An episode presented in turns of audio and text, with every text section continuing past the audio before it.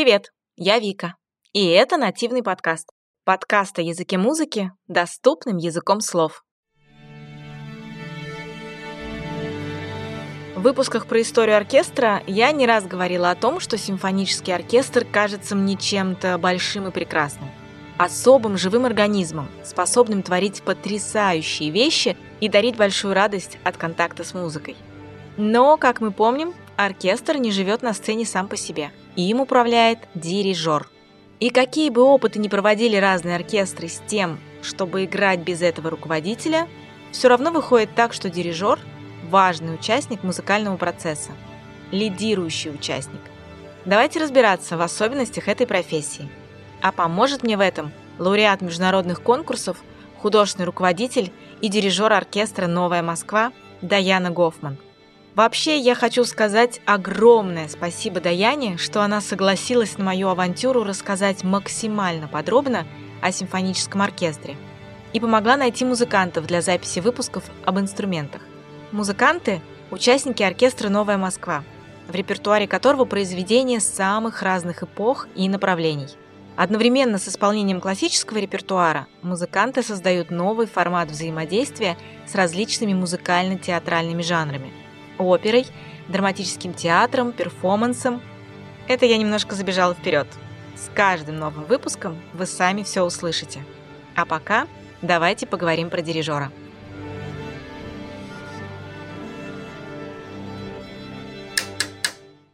Я как-то с детства очень хорошо отдавала себе отчет в том, что вот я должна быть музыкантом. Вот э, я абсолютно точно себе это понимала, очень часто разговариваю с своими знакомыми, и когда я жалуюсь им на что-то, они мне говорят, господи, ты же с детства знала, что ты чем-то хочешь заниматься, и это же так э, здорово. И сейчас, когда я думаю об этом, наверное, действительно так. Ну, в общем, я с детства хотела быть музыкантом, я была уверена, что это будет точно музыка. Единственный был какой-то момент в детстве, когда я играла, это была какая-то такая моя игра, когда я играла в директор банка. То есть мне очень нравилось какое-то управление. И я сейчас понимаю, что, видимо, как-то вот это совместилось, желание заниматься музыкой и желание руководить каким-то процессом. И вот, собственно, дирижерская профессия, наверное, она очень, э, скажем, про это. Но при этом не очень понятно, откуда такое острое желание заниматься музыкой, потому что, мне кажется, когда ребенок совсем маленький, ну, там прям хочется и танцевать, и, я не знаю, в магазине работать. Ну, в общем, хочется прям много всего. И как не зря же родители, да, там в детстве пытаются везде попихать своего ребенка, чтобы проверить, где он задержится. В семье было много музыки. Вообще не было. Вы знаете, как это получилось, если вот какая-то детская история, да? Когда мне было пять лет, я ходила в группу подготовки к школе, наверное, многие. Я в детском саду не была, но были такие, как вроде как, знаете, подкурсы перед школой в нашей э, школе. Э, школа была сама по себе общеобразовательная, такого творческого направления, называлась «Школа творческого развития» буквально. И на этих условных подкурсах вдруг появились уроки музыки. И они были общими. Но при этом какие-то ребята занимались э, как бы индивидуально. Ну, сейчас я понимаю, они занимались вот фортепиано. Я поняла, что мне, вот, не знаю, мне было пять лет. Вот как я могла это понимать, мне страшно хотелось этим заниматься. Я помню тот день, как мы стоим в школе, и моя мама разговаривает со своей подругой, и они не перестают этот, не перестают вести беседу, и я буквально просто подошла к ней, схватила за руку, и я ее тащила, чтобы она меня записала на эти уроки. И она меня на них записала. Вот я, знаете, вот действительно сейчас сама преподаю периодически детям что-то, и вижу очень разное стремление к музыке. Вот я была, что называется, музыкальным ребенком. Ну, то есть я могла бегать к фортепиано между тем, как, знаете, первое и второе вот, да, кладут, вот перерыв, пока меняют тарелки, я бежала к фортепиано и что-нибудь играла там пять минут. То есть у меня был какой-то, не знаю, такой фанатизм. Но вообще, когда ребенок музыкальный, Особенно если дома, в семье, особенно, ну, нету, да, какой-то музыкальной такой истории постоянной. Ну, например, элементарно не звучит постоянно музыка, когда ты привыкаешь к некому такому фону, да, шумовому, что у тебя постоянно что-то играет или кто-то где-то поет. И тут появляется ребенок, который даже в перерыве между первым и вторым бежит что-то поиграть. Как вообще родители, они терпимо к этому относились? Не было такого уже, ну, пожалуйста, ну, перестань, помолчи чуть-чуть. Ну, вы знаете, не помню такого, чтобы я прям досаждала, хотя, возможно, я как ребенок этого не понимала тогда. Но я была, в принципе, первым ребенком, кому купили вот... Э, я помню, что фортепиано купили для меня. Вот его поставили для меня, я его обожала, и до сих пор Несмотря на то, что я в музыке, мне кажется, ну, вот мало что не попробовала, какие амплуа, но фортепиано — это прям страсть. И вот мне его купили, потом я стала ходить в музыкальную школу, я участвовала во всевозможных конкурсах, всевозможных олимпиадах, то есть я что-то вроде там... Каждый год я занимала первые места, там, везде, вот по всем э, направлениям. Это был небольшой пригород э, Санкт-Петербурга, то есть, возможно, это не были какие-то там всероссийские международные конкурсы, но, скажем, вот в этом ключе и все понимали, что это становится все более серьезным. А у меня, в принципе, наверное, вот это ощущение, что это абсолютно то, что мне нравится, вот единственное нравится, оно было, ну вот какое-то с детства, не знаю, у меня такое ощущение, что я родилась, я вот знала про это. Я, может быть, в каких-то других аспектах не совсем себя до сих пор понимаю, но музыка — это то, что меня держит. То есть я точно всегда знаю, что что бы ни случилось, музыка — это какой-то остов, остов моей жизни. Когда ребенок занимается музыкой, это все и равно идет параллельно основному образованию, школе. И вот он приходит к конечным классам школы. Музыкой занимаются, насколько я знаю, обычно это 7 лет, и для тех, кто куда-то дальше поступает, да, для них восьмой год часто организуют для какой-то поддержки дополнительной. И вот у вас приходит э, там девятый класс. Ну, я слышала такие истории, когда как бы не было музыкальным детства ребенка, как бы это все не горел глаз, но родители говорят, ну, окей, это неплохо. Ну, знаешь, много денег не заработаешь. Давай-ка ты пойдешь банкиром, например. У вас такого не было в семье? Было именно так. Вы прям сейчас рассказали мою историю. Мне, в принципе, уже нечего говорить. Uh, у меня была тяжелая с этим ситуация, э, честно скажу, потому что моя семья, ну так, мягко говоря, не совсем понимала меня и ну, скажем так, не были такие разговоры, да, то есть э, в школе, так как я делала успехи, в принципе, во многих областях, было очевидно какие-то вот стратегические какие-то мои там задатки, какие-то задатки руководителя. И когда я, я закончила музыкальную школу, это был восьмой класс, и еще один год, то есть, по идее, после музыкальной школы нужно идти в музыкальное училище. И я вот один год, как сказать, просидела. И мне было очень сложно, потому что я понимала, что я очень хочу попасть э, в музыкальное училище, что это прям то, по какой стезе я хочу дальше двигаться. И это был девятый класс. И отовсюду, от педагогов в школе общеобразовательной, которые тоже все очень сильно как-то переживали за мою судьбу, я слышала одну и ту же фразу, да, именно. Ну вот иди там в Финнек, иди в ЛГУ, СПБГУ, потому что вот не заработаешь много денег. Сейчас профессия дирижера — это высокооплачиваемая профессия. Конечно, в разных, э, скажем так, вот, форматах, но как бы важно дойти до этого момента, но мне сейчас, конечно, это достаточно смешно э, слышать от людей, которые, в принципе, не понимали в тот момент, что такое, в принципе, музыкальная профессия. В музыке э, есть очень много профессий, которые там и по финансовой составляющей могут поспориться, да, с какими-то но это, это был конфликт. И, собственно, я, когда заканчивала, я начала в тайне от э, своей семьи и вообще ото всех. Э, я ездила на подкурсы, в... причем я туда пришла очень поздно, вступительные экзамены были летом. Я буквально ну, пропустила там 8 месяцев. В общем-то, я сейчас драматическую историю рассказываю. Я пропустила 8 месяцев, и в апреле я приехала в училище при консерватории в Санкт-Петербурге. Я показалась, и мне сразу сказали, да, давайте, у вас, очевидно, все должно быть в порядке, но вот надо сейчас очень быстро шевелиться. И уже перед самыми-самыми вступительными экзаменами для моей семьи открылось это все, но было уже, как сказать, поздно. И я поступила первым номером в училище. Но это было, конечно, это была моя такая первая борьба за, за, не знаю, за профессию, за свою жизнь как-то, потому что, конечно, так мягко сказать, мне сильно вставляли палки в колеса.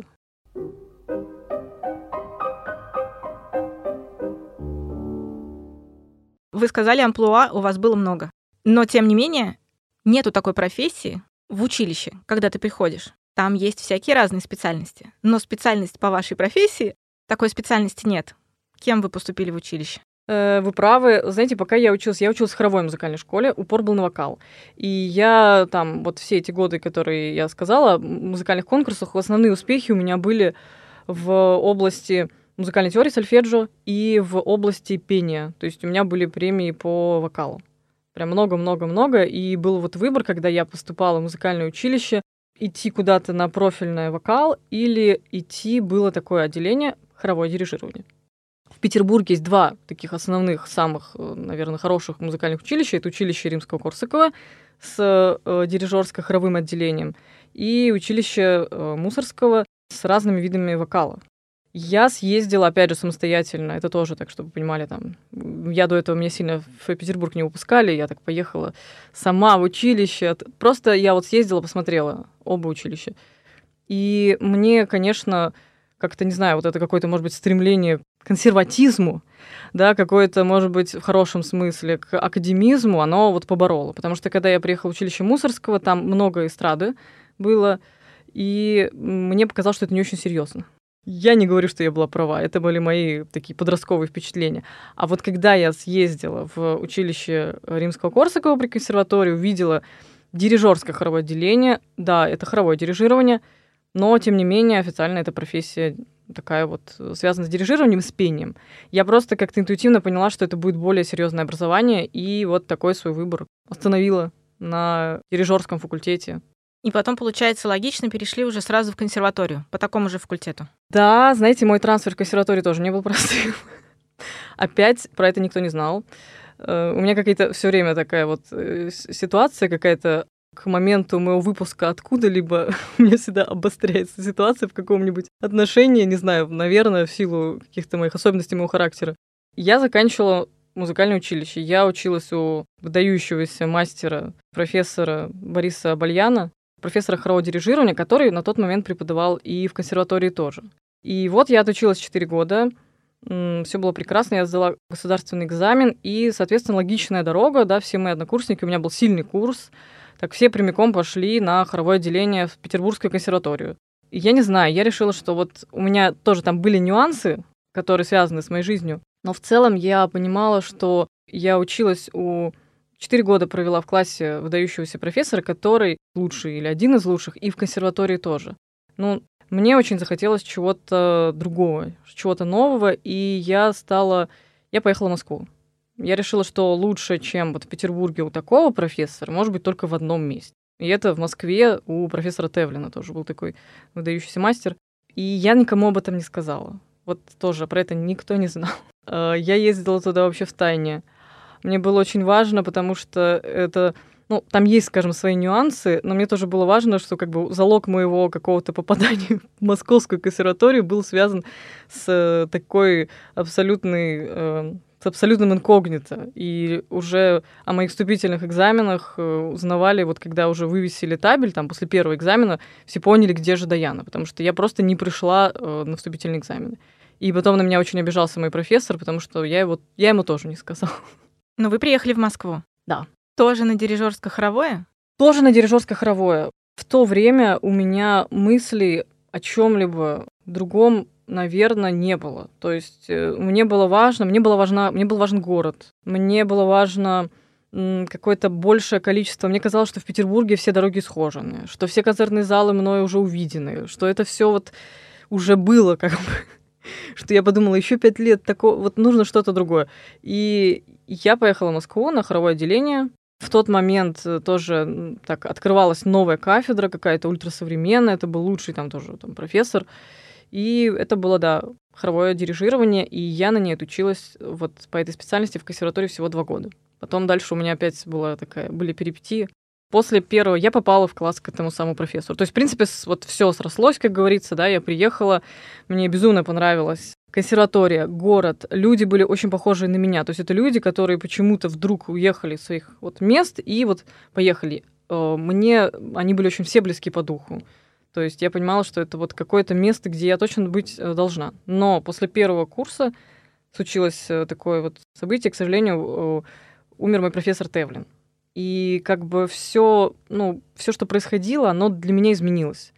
То есть у меня вот вся консерватория, потому что это был человек, который окружал тебя какими-то такими невероятными своими, не знаю, своей личностью, и как бы у меня было ощущение, что я просто в каком-то новом пространстве, и плюс параллельно, конечно, во мне начало вот все таки мои какие-то задатки, не знаю, руководителя, там, проявляться, и мне стало очень сильно тяготить, потому что когда ты э, учишься на хоровом дирижировании, ты в основном поешь в хоре.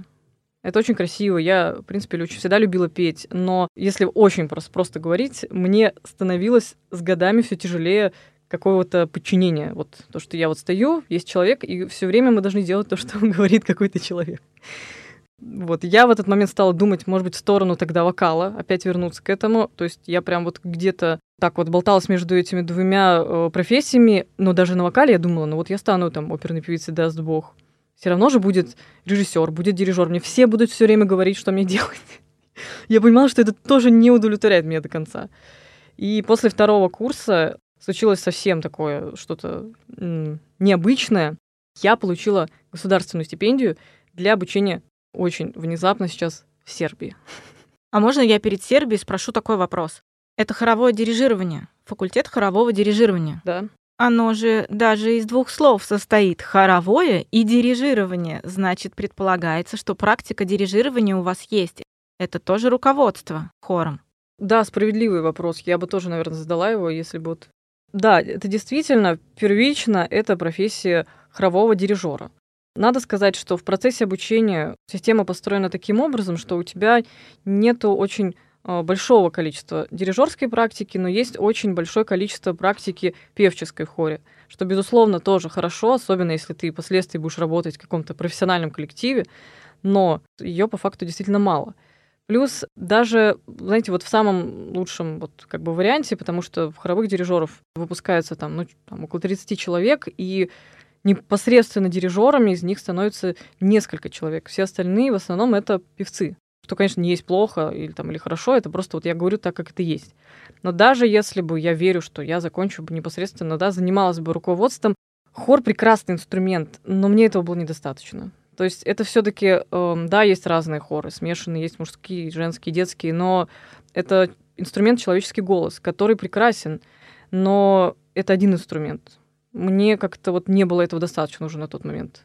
То есть это как бы вот есть определенная литература, это хоровая литература, и она ну, ограничена просто инструментом. А есть огромный репертуар, огромная литература музыкальная, которая связана с другим количеством инструментов, и я не могла себе, так сказать, позволить в этой жизни к ним не прикоснуться. Вот как-то я так думала в этот момент.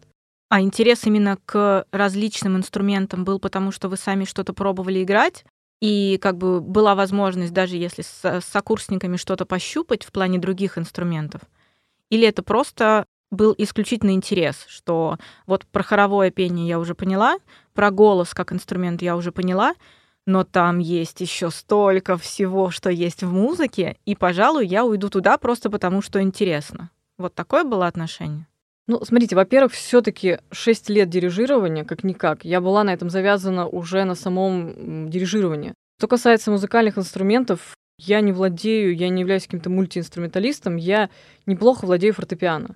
Ну, то есть неплохо на уровне, ну, такой, э, наверное, среднестатистический пианист, это, наверное, вот я так играю. То есть владею, могу, в принципе, сыграть, наверное, очень много. Просто есть, э, знаете, ну, есть огромный оперный репертуар, есть огромный симфонический репертуар, есть огромный репертуар, который связан и с хором, и с инструментами и сольными голосами с хором и с инструментами. И, скажем, за всем этим репертуаром не стоят какие-то просто инструменты. Инструмент — это инструмент, а э, за всем этим стоят какие-то идеи, какие-то композиторы, какие-то, не знаю, какие-то откровения. И просто невозможно прожить жизнь, грубо говоря, и ну, с этим не встретиться. А все-таки для меня конкретно меня касаемо, да, то есть, конечно, в профессию хорового дирижера можно погружаться, и я совершенно не претендую на какое-то такое очень большое глубокое погружение, которое есть там у моих коллег, там, выдающихся дирижеров, но это не то, что меня в тот момент интересовало. То есть мне, мне вот не хотелось больше идти вглубь, мне ну, абсолютно точно нужно было что-то еще. Я весь второй курс, э, как-то вот я вот прям билась. И я, конечно, дров наломала много за это время, потому что как бы вокруг меня было много людей. Это был мой внутренний конфликт. То есть мне нужно было что-то. Я не понимала, куда пойти я не понимала, где вот я найду то, что мне будет оптимально, потому что я уже пробовала, у меня еще есть очень большая история, связана с э, там рок-пением и музицированием в рок-группах. То есть, в принципе, я очень много что пробовала. Там концертмейстерство, сольное пение, ансамблевое пение, хоровое дирижирование, пение в хоре, игра в группе, пение в группе, самостоятельно. Ну, то есть, ну вот все что угодно. Но не было вот этого, где я бы вот взяла это и сказала, вот это вот оно, наконец-то. И я прям билась, и, конечно, бедные люди вокруг меня, потому что когда я была чем-то недовольна, скажем так, сейчас я верю, что я стала мудрее, я бы, наверное, села, подумала и решила, что вот мне надо что-то поменять, но я была уверена, что вот все вокруг это мне мешает, и мне надо что-то куда-то ломануться.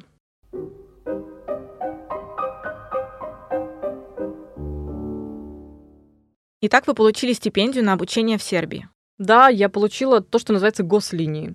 Знаете, гослиния — это такая вещь, вот обычно по гослинии учатся в России. Я была первым студентом, который по гослинии поехал из России в Сербию. Это вообще все министерство там, конечно, на ушах стояло, потому что они вообще не понимали, как это происходит. Гослиния — это значит, э, что какая-то страна выделяет э, квоты для другой страны и оплачивает обучение этих людей. То есть такое взаимная там дружба и все такое. И в России по гослинии учатся музыканты, в том числе из Сербии. То есть российская сторона это оплачивает. Я получила аналогичную гослинию для музыкантов из России для обучения вот музыкальной академии Сербии. И так получилось. Вот этот момент, который, с одной стороны, вы знаете, есть всякие разговоры о том, что все там не знаю, фаталити, да, все как должно быть, вот так оно случается. Но здесь действительно был такой момент, с одной стороны, абсолютно непонятная поездка. Поехать из консерватории Чайковского, на который все молятся в России, за рубежье, в Сербии просто, когда я говорила название, люди там ложились просто, потому что для них это просто что-то... И понятно почему, да, потому что это действительно святое место. Поехать из консерватории Чайковского в академию в небольшую страну, небольшой город, в академии, в которой есть сильные музыканты, безусловно, но которая, конечно же, откровенно говоря, проигрывает консерватории Чайковского при всем моем уважении и тепле к этой академии. Но так получилось, что когда я делала перевод с хорового дирижирования, в Сербии, как и во многих странах Европы, нету такого понятия, знаете, э, хоровое дирижирование. Хоровое дирижирование или симфоническое дирижирование. Там есть просто дирижер. Вот дирижирование. И это в своей как бы основе это дирижирование оркестром. И уже предполагается, что человек, который дирижирует оркестром, он как бы хором тоже будет дирижировать. То есть э, на первом курсе буквально ты дирижируешь хором, со второго курса начинается оркестр. Да, возможно, эти, скажем, хоровики, э, да, эти хормейстеры, они не настолько погружаются, чем когда ты там 9 лет, как в России учишься. Но система интересная. И получается, я перевелась сразу на второй курс, и я волей судеб оказалась на симфоническом дирижировании. У меня совершенно, вот когда я вот билась как птица в клетке, мне в голову не приходило никакое симфоническое дирижирование. Конечно же, потому что когда ты не видишь перед собой примеров, да, в основном, то есть, ну, мало кто в то время из девочек учился, в Петербурге с этим вообще было все очень туго, то мне как бы не приходило это в голову.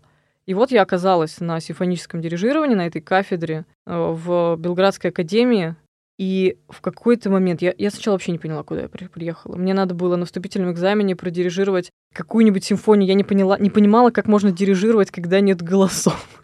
как можно дирижировать просто музыкой. Ну, в общем, и причем я взяла какую-то сложнейшую, я взяла там первую часть пятой симфонии Чайковского. Мне моя педагог помогла с, этим как-то вот сколько можно было мне в тот момент помочь. И я, в принципе, не понимала, что я делаю на, этом вступительном экзамене, но они, тем не менее, видели, что, что касается там слуха, чтения с листа, я была, конечно, как говорится, да. И в какой-то момент, там, не знаю, месяца на третьем, особенно когда я там стала осваивать язык, я вдруг поняла, я поняла, что вот как бы это не, не было, как бы это не было странным, и как бы это не было пугающим, но как-то, наверное, вот где-то это то, что наверное, вот я, как говорится, вот всю жизнь искала. Знаете, бывает вот эта встреча, когда два человека встретились и поняли, что я э, искал тебя всю жизнь. Вот у меня так было с, э, с этой профессией.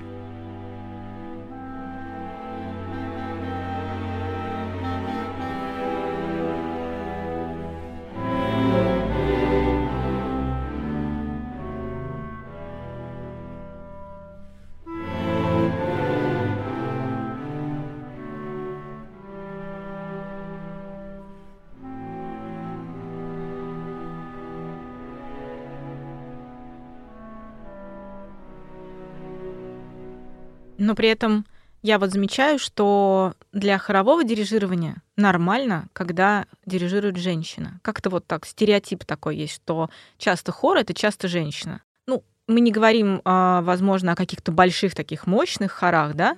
Ну, там, например, детский хор, женский хор, ну, даже и мужской хор женщин, там, церковный хор тоже часто женщина.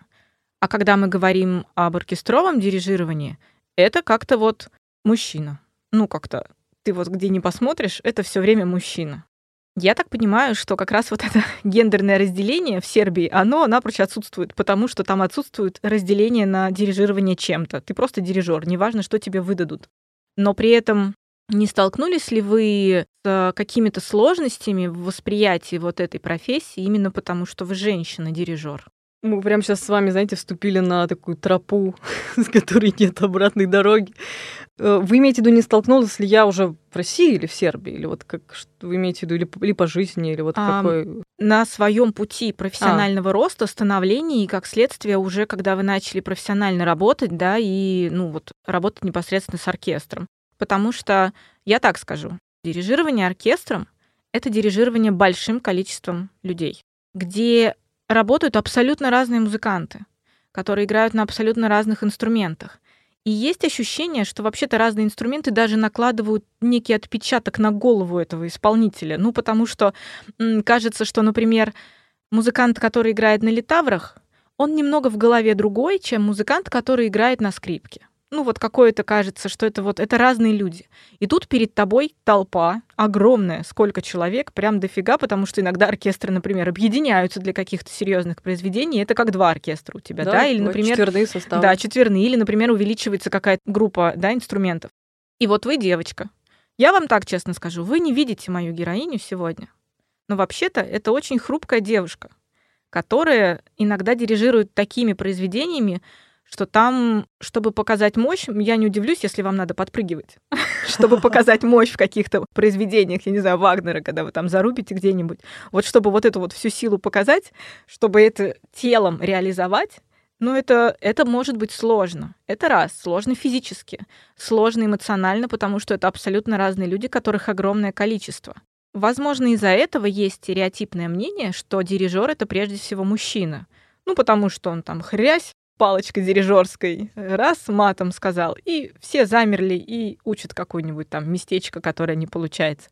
И тут вы, девочка, приходите и говорите, я ваш новый дирижер. И все такие, come on, серьезно. Ну вот с чем вы столкнулись?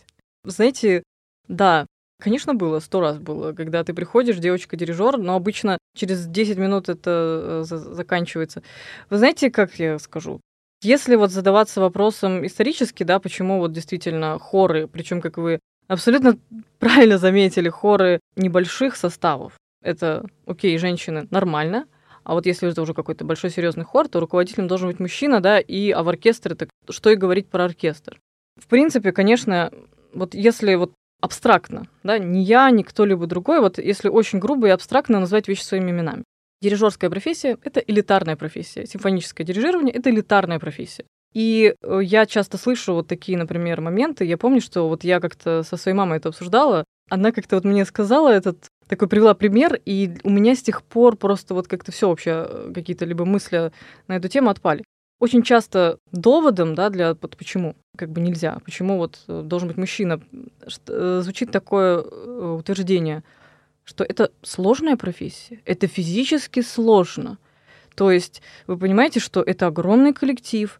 Ты, может быть, э, хорошая, там, талантливая, музыкальная, но ты пойми, тебе самой будет тяжело. Тебе будет физически тяжело.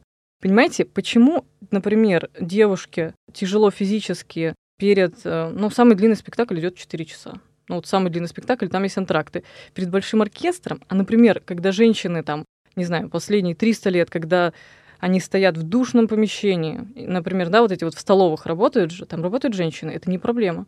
Когда ты стоишь в душном помещении, когда перед тобой огромная кастрюля какая-нибудь, которая там, не знаю, варит э, там борщей на э, там, 10 подразделений, когда там может скакануть давление, когда там... Ну, то есть вот это по-настоящему физически тяжелая профессия. Или женщины, которые рельсы перекладывают, тяжелая профессия. Почему про это не говорят? Потому что это не есть элитарная профессия. На самом деле женщины очень давно занимаются очень тяжелыми, физически тяжелыми профессиями, и дирижирование здесь не стоит рядом.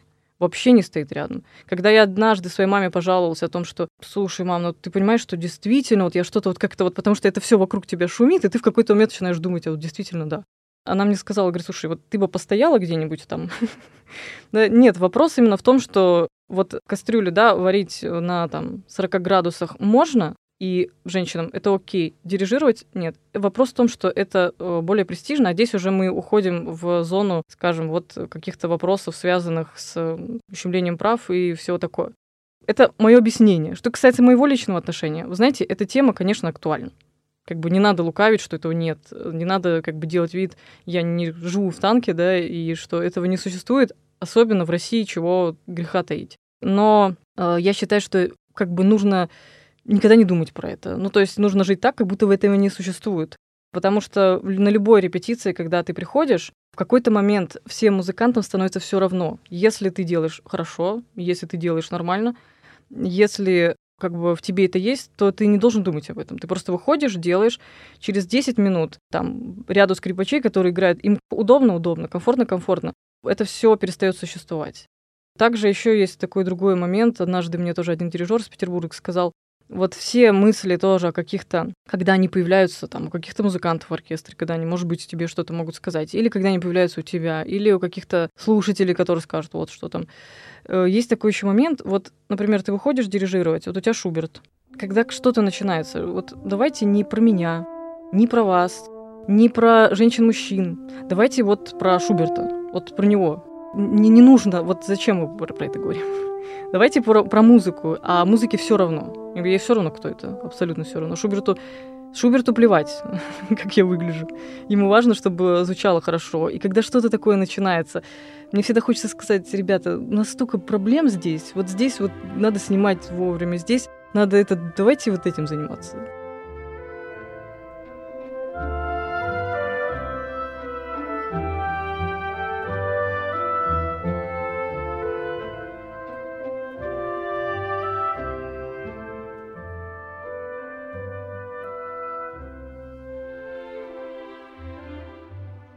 А уже когда вы стали профессионально, совсем профессионально, уже все закончили, начали работать по профессии, встречались ли вы с каким-то притеснением тоже по половому признаку? Может быть, от коллег, может быть, от э, какого-то окружения, которое, ну, скажем так, ну, окей, конечно, я понимаю, ты закончила, ты там, ты стала дирижером по корочке. Ты закончила на дирижера, окей. Но мы же понимаем, что, ну, девочка развлекается, там, возможно, девочке интересно. Ну, то есть было ли такое притеснение о том, что ну, come on, ну давай мы тебе там маленький, маленький какой-нибудь оркестрик, давай вот потренируйся, когда-нибудь ты дорастешь, возможно. Или вы себя сразу так позиционировали, что у людей вокруг, в принципе, не возникало вообще мысли о том, что девочка, мальчик? Вы знаете, опять же, окружение ты не можешь поменять как-то голову людей, да, ты можешь себя как угодно позиционировать, если кто-то будет так думать, потому что, например, последние 60 лет там этот человек так думал, то ты это не изменишь. И, наверное, опять же, не нужно э, тогда просто в эту дверь э, биться. Чего-то специфического я, пожалуй, не испытывала. Такого, чтобы мне кто-то что-то сказал прям такое резкое. Ну вот, может быть, я помню, было, у меня было выступление с президентским оркестром. Это был такой очень торжественный концерт в Георгиевском зале Кремля. Я была на четвертом курсе, сидел президентский оркестр Российской Федерации, я дирижировала первый концерт Чайковского, вот первую часть. Она такая силовая, физически, я помню, я устала, вот как будто бы я там что-то прям носила, разгружала вагоны, я помню, что я устала. Я помню, вот тогда я помню, что были моменты, когда музыканты, ну, позволяли себе что-то такое. Ну, да, не, не очень зло, но и не очень добро. Но, вы знаете, они имели тогда на это право. Ну, действительно, то есть в тот момент я была на четвертом курсе, я действительно девочка, как сказать, что-то они там такое мне могли, может быть, сказать. Я не считаю это притеснением. Где-то действительно мне не, хватало тогда офтактов. Я сейчас это понимаю. Я к этому нормально отношусь. А такого, чтобы что-то вот прям специфического нет, не знаю, знаете, не знаю такое. Вот, не, не, могу сказать. Если оно и существует, то я как бы живу в другом измерении. Вот как бы я, я, я здесь, меня там нет, где такое есть. Ну, может быть, сталкивались, знаете, с тем, что ну вот вы учитесь, и вам дают, э, например, на экзаменационное, да, в начале года дают какое-то произведение, которое вы должны разучить для дальнейшего экзамена, например. И при распределении произведений вам говорят, ну, знаешь, наверное, физически не очень потянешь, давай мы тебе попроще что-нибудь дадим, ну, потому что там прям надо будет махать-махать. Ну, как бы, ну, нет, давай мы пока тебе что-нибудь попроще. Я просто на самом деле я видела разных дирижеров. Я видела дирижеров, которые, ну, известный факт, когда они там с возрастом, они просто садились на стульчик перед оркестром и дирижировали одним пальцем. Но при этом это была такая энергетика горячая, и как бы дирижер настолько был уже заслуженный, что ему просто одной ресницы было достаточно пошевелить, и оркестр понимал вообще, что происходит. Но при этом я понимаю, что к этому нужно прийти. А когда вы только учитесь, вам даже внутри себя нужно, да, некую такую опору взрастить вообще, то, к чему вы идете.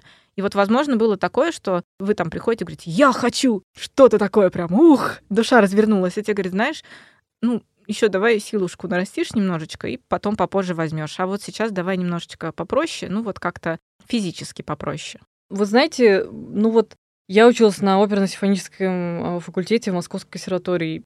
Там преподают э, выдающиеся люди, они себе такого не позволяли. Вот не помню, чтобы какой-то профессор мне мог сказать, ну, Даян, ты не потянешь, давай что-нибудь поспокойней. Ну, то есть это я не могу себе такое вообразить. Также мой педагог меня всегда воспитывал таким образом, чтобы, ну, никаких поблажек. То есть был момент, что вот, например, там, если где-то что-то тяжело, и он меня там, а это вообще тяжелая профессия, давай, давай. Но он и мальчикам говорил, что тяжелая профессия. Единственное, что, может быть, мне было непонятно, когда оно мне понятно, но так по-хорошему нет. Когда, например, какие-то люди, педагоги позволяли себе, например, пытаясь доставить мне удовольствие, искать мне комплимент, комплиментом являлось то, что, например, ну вот, ну вот не хуже мужчин. Вот это я часто слышу, вот не хуже мужчин. Я понимаю, что они от души говорят. То есть я понимаю, что я должна быть, видимо, как-то счастлива очень сильно от этого. Вот. Но я, конечно, понимаю, что это такой прям стопроцентный сексизм, прям попадание Пау просто в яблочко, и э, я к этому, я понимаю, что за этим стоит, я как бы пытаюсь перестроить, я, я, я пытаюсь понять, что, ну, ну, ну, человек не виноват, там, да, если ты прожил жизнь, и ты всю жизнь вот видел так, и для тебя еще явление женское дирижирование, особенно в России, это молодое явление, да, там в Европе оно сейчас более уже активно. У нас как-то как все происходит позже. Это сейчас менее активно, там через 10 лет, когда мы станем взрослыми, будет уже очень много э, дирижеров э, женщин, да, и мы уже не сможем претендовать на такую эксклюзивность. Понимаете, есть еще обратная сторона. Ведь у меня вот, что у меня часто случалось, у меня не случалось такого, что вот я прихожу, мне кто-то говорит, ой, девочка, там иди, но у меня случалось такое, что я приходила, и обратный момент, так сказать, эффект, такой side-эффект приятный. Так как никто никогда не ожидает, ну, нет, никто никогда, но многие, скажем, не ожидают, да, если вышел мужчина, ну, там, скорее всего, все будет, по крайней мере, в порядке. Если выходит женщина, никто не, ну, как бы вот так пока что принято. Опять же, повторюсь, это вопрос времени. Но эффекта, которого ты добиваешься, когда ты выходишь и делаешь хорошо, и когда э, все видят, что это девушка, конечно, ты получаешь больше бонусов, понимаете? Потому что э, это всегда больше впечатляет. Это тоже такой, знаете, момент. Опять же, я даю себе отчет, нельзя им всю жизнь пользоваться, лет через 10 будет много дирижеров, но сейчас, когда я выходила, делала какие-то ну, нормальные вещи, ну просто, ну просто нормальные, адекватные вещи, я, конечно, вижу, что из-за того, что у людей есть еще такой момент, что как бы для них это еще немножечко вау-эффект. И что греха таить, это, конечно, тоже этим можно пользоваться, скажем так. Потому что у тебя есть в этом смысле преимущество. Да, если там ребята выйдут, ну там все так, может быть, средне, хорошо, там лучше или хуже, а, ты выходишь, делаешь хорошо, и это тоже производит впечатление.